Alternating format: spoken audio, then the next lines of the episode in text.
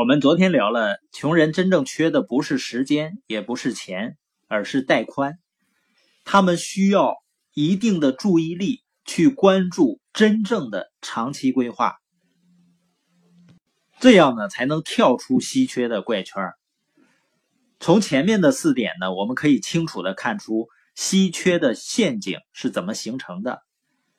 对于穷人来说呢，因为我没钱。所以注意力全部要集中到钱上，大脑里所有的事情都跟钱有关，让这个带宽呢变得不足，情绪变得冲动，容易失去控制，导致认知能力下降，然后又做出更多的错误的决定，比如说借用、透支，最后进入还债的无限循环。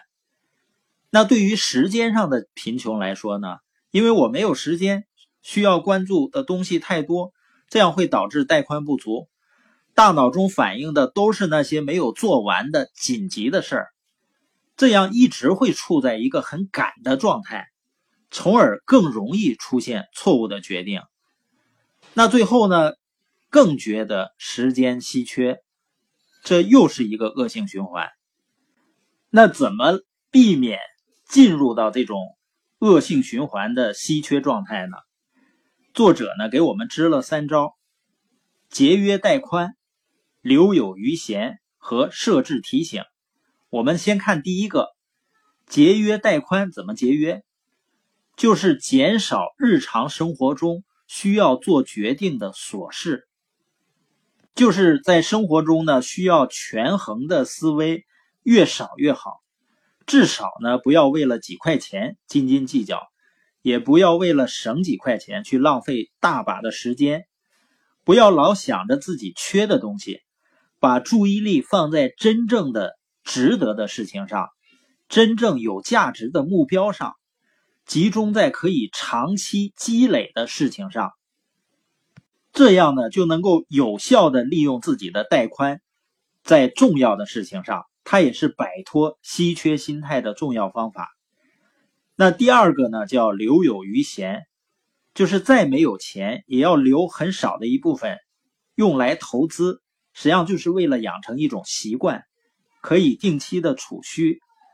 那钱不多的时候，最重要的投资是投资自己的大脑，就是投资在学习上，去提高自己的认知水平。经济上呢，尽量不要透支，不要借用。时间上再紧张，也不要透支未来的时间。当天的事儿，当天要完成。时刻要记得呢，未来还有未来的事情要做。还有呢，就是别把自己工作排得太满，按时的休息，可以定期呢让自己放空一会儿。这不是浪费时间，它会拓宽带宽。就像我们前面讲的医院的例子一样。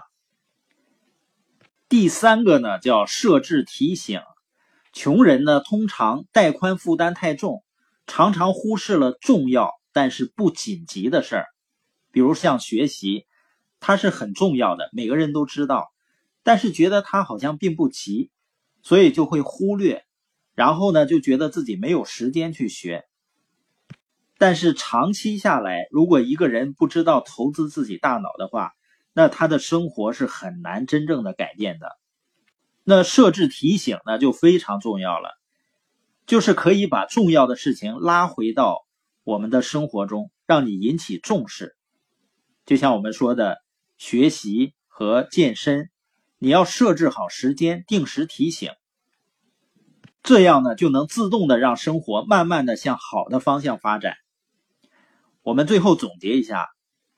这本书呢，给了我们一个概念，叫稀缺心态。一旦有了这个心态呢，就会掉进稀缺的陷阱里，让我们产生管窥效应，就只关注紧急的东西，而忽视重要的东西。它会让我们没有余闲，让我们的工作和生活缺乏弹性，而且呢，它会让我们容易借用去透支未来的资源，还会减少我们的带宽。增加我们犯错误的几率，这样呢，让我们进入了一个稀缺怪圈的恶性循环。如果我们想跳出这个怪圈，有三个方法：节约带宽，就是减少权衡式的思维。留有余闲呢，就是让自己的效率更高；设置提醒呢，就是让重要的事情及时出现在视野当中。你比如说，如果你真的养成每天听我们播音的习惯，这一年呢，基本上最少能够听到六十本书以上。这种日积月累，它产生的效益是非常非常大的。那我们就可以设置提醒，比如每天设一个闹钟，就在固定的时间，它提醒你要去听这个播音。说到底呢，稀缺是一种心态。穷人和富人的根本区别是对资源的运用和对自身能力的高低的区别。有时候呢，一点点心态的改变，生活的节奏就会一点点调整，就像多米诺骨牌一样，引发连锁效应。让自己的生活从恶性循环导向良性循环，关键就在于想不想摆脱穷人思维。稀缺的资源实际上一点也不可怕，这个世界不缺资源，最可怕的是稀缺心态。